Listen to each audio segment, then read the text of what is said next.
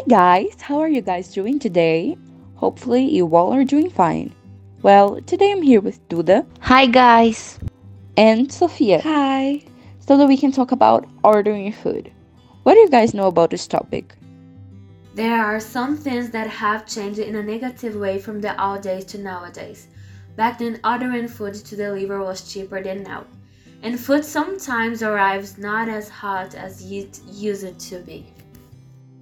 So now, from something that changed from the past until today in a positive way, it's before we didn't have much options of food and place to order delivery. But today we have a lot of variety being able to even choose some fruit from another country.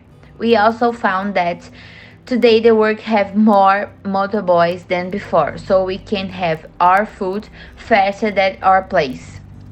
So let's just stop talking about past and present and let's see the other time. The future. Well, we made some super crazy predictions about ordering food in the future.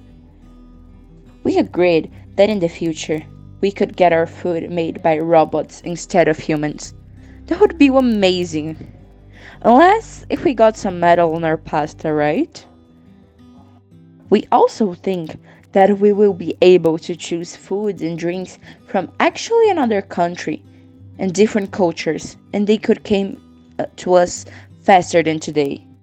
I personally think that this would be amazing. What do you guys think? Well, for today was this. Hope you guys enjoy it. Bye. Have a great day. Goodbye. Goodbye, guys.